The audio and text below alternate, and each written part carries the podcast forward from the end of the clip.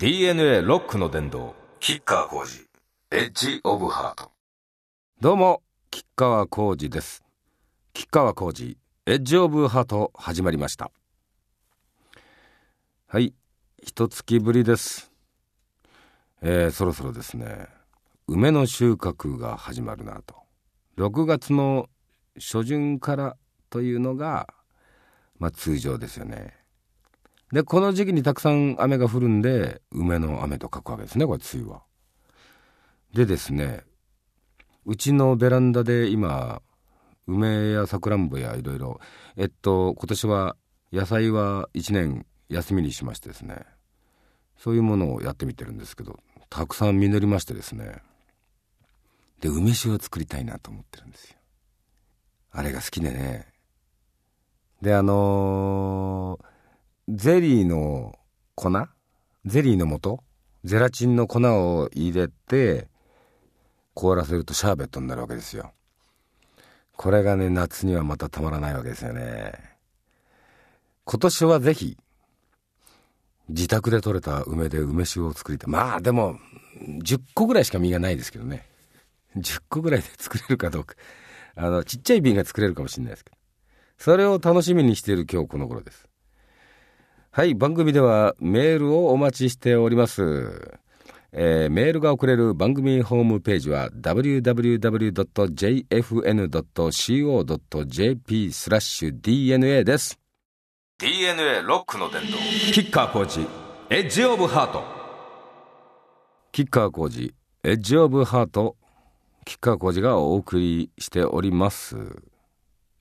はい。今ねまあ基本楽曲制作の日々で、えー地下のプライベートスタジオに日々こもって、えーやってるところなんですけどね。あのーものすごい早起きな習慣はこの春につきましてそれは現状、えー継続できてるんですよ。だいたい日の出前にまあ起きちゃうんですね。ええまああのだんだん曲作りがその佳境になってくるとひっくり返ってあの焼きモードになっていくんでしょうけど今まだ早起き習慣が、えー保てててで朝いろいろやるわけですよ、えー植木の世話したりっていうのをまあ日が出る前から始めてみたいな。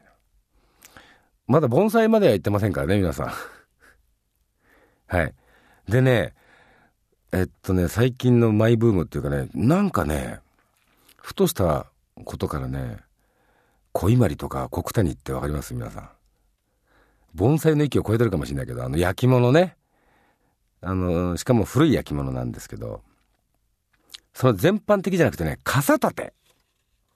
あもうすぐ梅雨だなってあの春にね思ってたわけですよ。あの梅雨ってやっぱりジメジメしてやだなうちのスタジオは地下なんでねほっとくと湿度が80%とか超えちゃうんでもう除湿機5台並べてフル稼働でこの時期は過ごすんですけど。でああそういえば傘立てがないなと思ったわけですよ。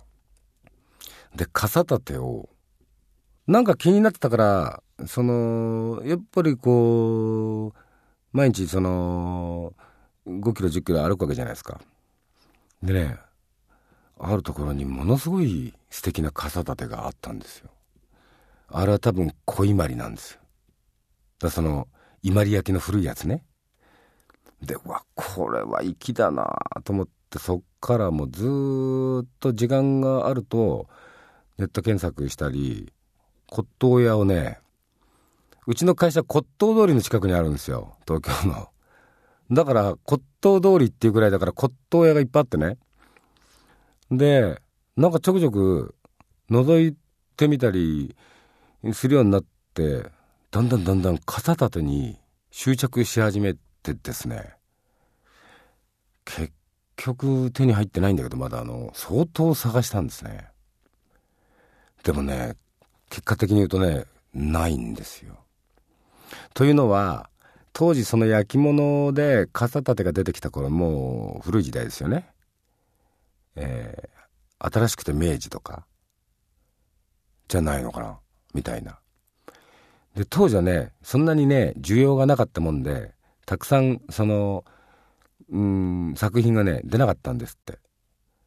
で、近年ね、あの、需要が増えて、で、よく、あの、最近聞かれるんだけど、ないんだよね、ってこう言われるわけですよ。で、東京中探してもあんまりなくて、で、地方の友達とかね、例えばあのー、金沢の CA とかにね、ちょっと聞いてみてよって、近くじゃんみたいな。やっぱりないって言われるんですよね。で、大体ね、外国人のそういう好きな人がね、みんな買っていっちゃったんだって。か、日本でもう持ってる人はまあまず手放さないだろうなと。だからね、兄ちゃんね、あの、一番手っ取り早いのはね、ヨーロッパとかアメリカとか行って、向こうに持って帰っちゃった人が飽きて売っちゃったのを探すのが一番だよって。そんな大層な話になってしまいまして。もし皆さんどっか見かけたら、えー、連絡ください。小今里か国谷ね。はい。あのね、やっぱ当時のね、こう、職人のね、プライドっていうか、誇りっていうかね、こう詰まってるんですよね。腕が。最近のはやっぱりこう、量産物ってどうしてもね、心意気がね、ちょっと感じられないみたいな。話長くなってしまいましたけど、まあ、梅雨の前に傘立てが欲しいぞと。はい、すいません。あ、ここで、え、ちょっとメールをね、神戸のラジオネームキキさんです。えー、一夜限りのコンプレックス再結成、とっても嬉しいです。みんな喜んでると思います。えー、願わくは、えー、被災者の方々も多くライブに参加していただける環境であればいいなと思いましたきっと日本を一新するほどの勢いのあるライブになるだろうと今からワクワクしておりますありがとうございますまあともかくあの、決断することがね最も大事なことかなと思うんですよねあの、やっぱり明確な答えがない環境に立たされると人間ってやっぱりこう周りをどうしても伺ってしまうじゃないですか。でも伺ってる間に何かその気を逸してしまうようなことが、えー、やっぱり起きてくるのが一番もったいないなとかね。まああの和をもって尊しという良い部分もありますが、えー、周りをキョロキョロ伺ってしまうっていうマイナス面も日本人は持ってるわけですよね。でそれがもったいないなと思ってまあともかくそのやれると思ったことは全部やろうみたいなふうに自分は思ったんですけどね。その一環としてまあ通常ありえない再会があったっていいじゃないかと思ったんですよ。まあそんなことです。でまあ彼が布袋さんがギターを弾いて俺が歌うまあそれだけのことなんですけどまあやろうじゃないかと。はい、当日楽しみにしててくださいまし。DNA ロックの殿堂、キッカー工事、エッジオブハート。キッカー工事、エッジオブハート、吉川工事がお送りしております。まあともかく、その、夏まではアルバムを作って、で、一旦その、東京ドームのリハーサルに入るんで、7月はうん、そこに取られてしまうんで、えー、ライブやった後またレコーディングに戻ってだもんでまああの当初思ってた時期より12ヶ月後ろにずれ込んだ形でスタートするとは思いますアルバムが多分10月か11月だと思いますでツアーはねその前に出ちゃおうかななんても今思ってます。えー、まだこれはあくまでも思惑の段階ですけど、えー、ニューアルバムのツアーと、えー、まあ先日そのキーポンキッキンってアルバム出ましたけども、入門アルバムね。まあそれを軸にしたツアーもあってもいいのかもしれないみたいなね。でまあ今ひっちゃかめっちゃかになっていろいろスケジュール調整とか やっております。というところがまあ軸になるんですけどあと夏はですね8月6日にその広島原爆のね今非常にその放射能原発のことでも皆さん気になってると思いますけど原爆が落とされた日。まあ本当考えなきゃいけないんだよね。唯一世界で唯一被爆国の日本がまた違う角度からの被爆をしてしまったことということを本当に正面から受け止めて我々はじゃあこうなってしまって今後どういうふうにやっていくのかどういうふうに改善させていくのかとこれ世界中が注目してますしまあ命に関わる話ですしね、えー、あのきっちりやっていかなきゃいけないなと思いますけど。まあその一環ということではなくてねその去年作ったじゃないですか。子供たちのと一緒に、えー、平和ソングをね。それを披露するという旨もありつつお声がけいただいたので広島祭り平和コンサートっていうこれは第10回なんですよね。だからちょっとその10回記念的なことでお声がけいただいたんでこれちょっと出てみようかと思っております。というのとあと騎士団君たちの対バンの企画ね。これなんていうあの極東ロックンロールハイスクールね。なんでハイスクールなの？まあいいか。そのこれまあ吉川は多分冬ぐらいになると思うんですけどね。あとはですねまあ夏のイベントとかもいろいろたくさん声かけてもらってるんですけどちょっとスケジュール的にはなかなか難しいなっていう。まあ秋からはツアーに出ますからね。それを待っててほしいなとうちのファンの方々にはそう思います。はい。DNA ロックの殿堂吉川浩司エッジオブハート吉川浩司がお送りしております、えー、続いてお便りを紹介していきます。ラジオネームマリさん。前におすすめの文学として夏目漱石を挙げていらっしゃいました。そうなんですよ。あのね子供にの頃に読んだのとは全く違う印象っていうかまあいまだに戦学被災なれどですよ。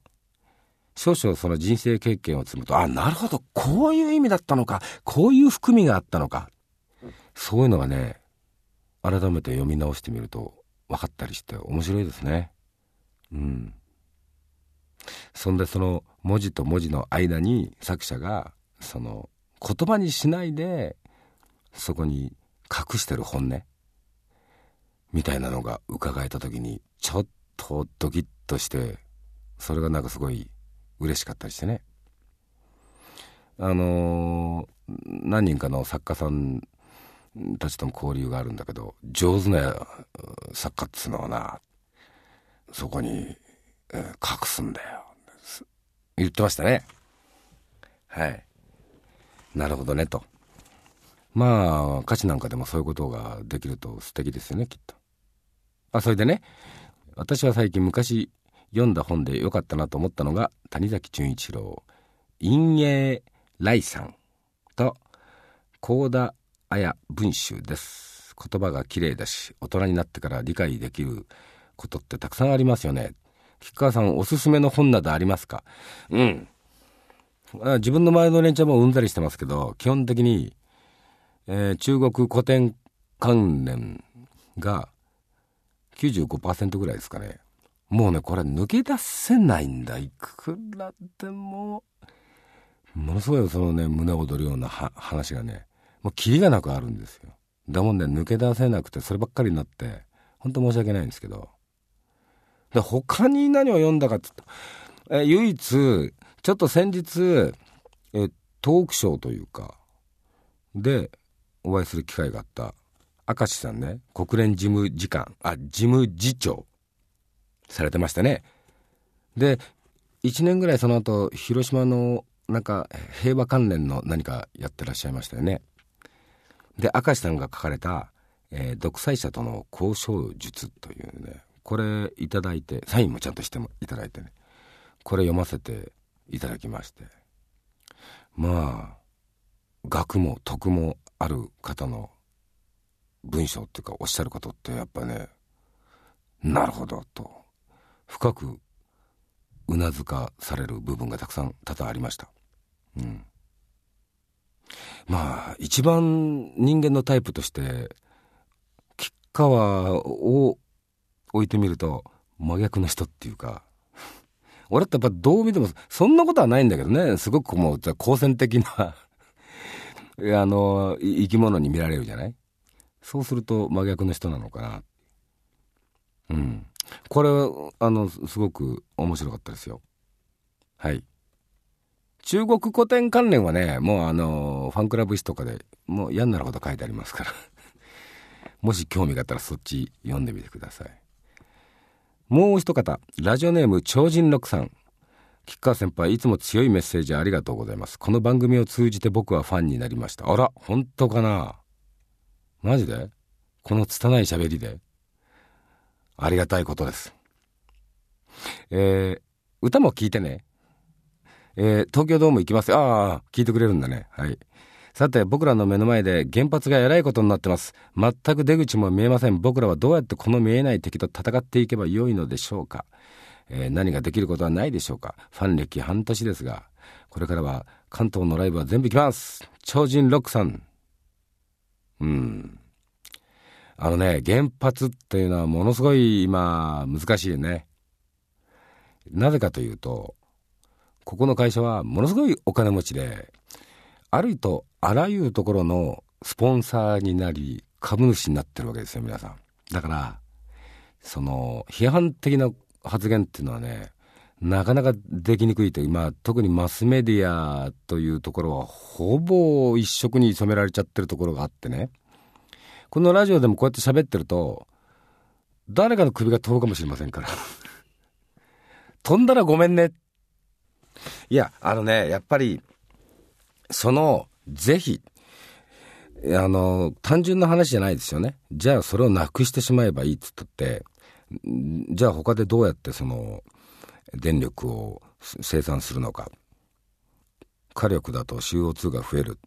だけど地球温暖化やオゾン層の破壊は実は CO2 が原因ではないっていう学者さんの発表もあったりして俺もね自分なりにいろいろ調べて時間がある時見てみたりしてるんですけど。でまあ先日あこのラジオで紹介しましたよね。あのーね、番組。あれは皆さん見ていただけると、大体、その被爆国がまだなぜその原子力と関わることになったかっていうのは見えてくると思うんで、それ、超人ロックさん、あの、見ていただけるといいと思うんですよね。で、まずは、その震災以前と以後では、もう3月11日以前と以後では、もうこれは全く別の国になったんだっ決して大げさじゃなくてそのぐらいの大きな価値観の変化をまずは我々は受け入れる度量を持たなきゃいけないこっから始まらなきゃいけないと思うんですよね。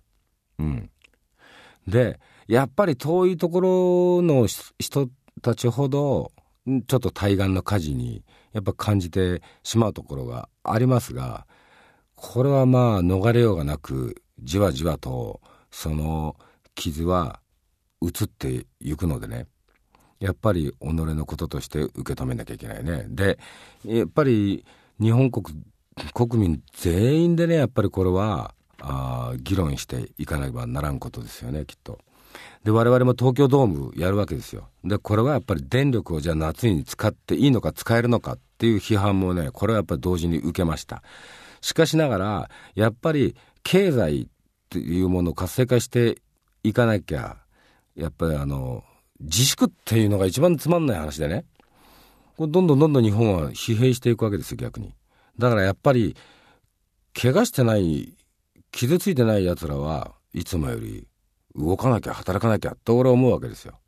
じゃあ電力いやじゃあ東京ドーム5万5千人が家の電気消してきてくれればね計算上はそちらの方が節電にはな、節電とは言えないけれども、電力消費は少ないんですよね。4000世帯分なんですよ、5万人ぐらいで。っていうことも一応調べたりしながら、じゃあやれるよなと。まあ、その、発電車なんかも持ち込んだりしますけどね。うん。だとにかく、いろんなことをあまりにも慎重にやりすぎると前に進めなくなるので、俺はもうとにかく決めちゃって前に進もうと。それが例えば、したとえその失敗であっても、じゃあそれを踏まえ、もう一歩踏み出す時には、その反省点を生かせるわけじゃないですか。そう思ってね、まあ、とにかくずかずかと前に進んでいこうと思ってますけど。うん。で、そうですね、太陽光発電。えー、長野県のある町では、もう太陽光が軸になって成立してる町があるんですよね。で、それは、あの、投資にもなるんでね。何パーセントか、銀行の利率よりも高い利率で、えー、そこに投資したら返ってくるようなシステムがあって、で、えー、以前よりも太陽光発電の技術も、本当スピードを上げて、こう、進化してるみたいなんだよね。だから、そういうこともあり得るだろうし、とか。うん、まあ、みんなが勉強していって、えー、懸命な、やっぱり判断を下していかないと、やっぱこの国は滅びると思います。うん、でその滅びるも滅びないも我々の責任ですからねだから、えー、何か甘い言葉とか隠されたものに騙されない まず個々の力をつけなきゃいけないと思いますね。うん、でまあだからものすごい発言をすればいいのかうん、それも違うなと。まあ、吉川浩司、戦学被災ながら、まあ少々いろいろ人生経験もそれなりには積んできて、ここで、だから原発なくしゃいいんだよねっていう話ではないなと思います。うん。原発から縁を切るにしたって、その切り方が大事だしね。うん。どうでしょう？これまたね、あの、話していかなきゃいけないと思うんですけどね、これはもう本当にずっと付き合っていかなきゃいけない話で、チェルノブイリなんて、もう25年だっけ ?30 年 ?25 年だったような気がするけど。経ってるけど、いまだに、そのずっと放射能漏れはしてますし、地中にずっとこう、染みていってますからね。で、まずはでも、まあ、もちろんそうなんだけど、原発もそうなんだけど、まずやっぱり被災した人たちが安心して眠れる場所を先に作るってこと、これは先優先じゃないかなって、こう、結果は個人的には考えます。で、力になれることは全部やろうと思ってます。考えてます。で、思うだけじゃなくて行動に移す所存であります。こんなところでどうですか？これだったら首飛ばないでしょ？うん。首飛ぶときは一緒に飛ぼうね、みたいな。いやいやいやいや、だってね、まあ、いろいろ恩恵もあるから難しいんだよね。だから東京ドームじゃあやったじゃないか。それは反対、反対、賛同したことになるんじゃないかって。っていう、まあ、意地の悪い言い方もありますからね。ただ会場がやっぱりそこドームしかなかったしな、とかね。まあ、いろいろもう、それはね、しがらみがまとわりつくわけですよ。超人ロックさん。しかしながら、まあ、なんか決断するときはしがらみもヘッドクレームもあるかってね、これ前に進めばいいわけですから。はい。またこれ長くなっちゃうんで、またちょくちょく、吉川が、えー、感じたこと思ったことあったらお話しして、させていただきたいなと思っております。じゃあもう一方、ラジオネームゴッチさん。えー、私にはこの春から中学生になった息子がいますが、私がいつも吉川さんの DVD を見たり、音楽を聴いているせいか、少しずつですが、吉川さんの良さが分かり始めた様子です。お洗脳に成功してますね。主人はメロコアを聴くので、今までそっちの方に影響されていたので、とても嬉しいです。なるほど。父方から母方にね。うん。まあ、メロコアもいいですけどね。はい、はい、はい。吉川さんはご両親に影響された音楽、趣味、ありますか？あのね、ふと何年か前に思ったんだよね。パンツの履き方が親父と一緒だった自分。風呂上がりに。あら、これどっかで見たなって言ったら、あ、親父だ、ね、そういうの似てんだよね。その話が全然違いますね。えっと、影響された音楽。そうですね。あの、うちの父親のステレオのレコードラックには何や節がダーッと入ってて、その横にプレスリーがわっとあって、で、ビートルズの赤版と青版がありましたよ。これ、どういうね、共通点ないんだけど。で、まあ、えー、っと、いろいろ聞きました。で、そうですね、あのね、まあギターリフが好きになったのはやっぱりこうガキの頃からその影響なんだろうけれども、このギターはかっこいいなぁなんて、小学生なりにね。だってビートルズなんかあれでも正座させられて聞かされたからね。ある日突然ね、休みの日に、ほとんどうちにいない親父なんですけれども、まあたまたま顔を合わせたら、お前ちょっとそこ座れと、ステレオの前に。ステレオってってあの一体化のステレオですよ皆さんこれ長四角に足がピュンピュンってついてる観音開きのステレオね。でちょっとお前ここ座れ。正座正座して座れ。こういう音楽をガキでも聴いとかないと。やっぱりダメだとか言って聞かされたのがビートルズの赤版と青版でさ終わるまでずっと正座して聴いて。DNA ロックの伝道キッカーコーチ。エッジオブハート。えー、先日ですね、まああのその東京ドームをやることになった一環で、その初夏のね、刺繍さんとお話しする機会を得てね、これがなかなかべっぴんさんでね、キリッとしたクールな顔のべっぴんさんでしたよ。で、話でね、人間文字性格出たりするってよく言うじゃないですか。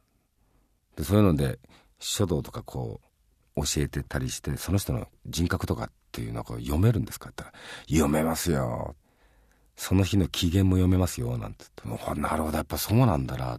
文字にやっぱ出ちゃうんだな人間のその心模様がね。なんて感心したりちょっと危ういなじゃあやばいなって思って。俺字汚いからね。で性格も汚いのかな。